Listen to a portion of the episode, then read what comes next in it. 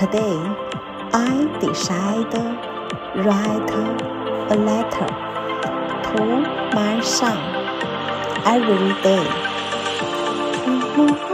Mm -hmm. Mm -hmm.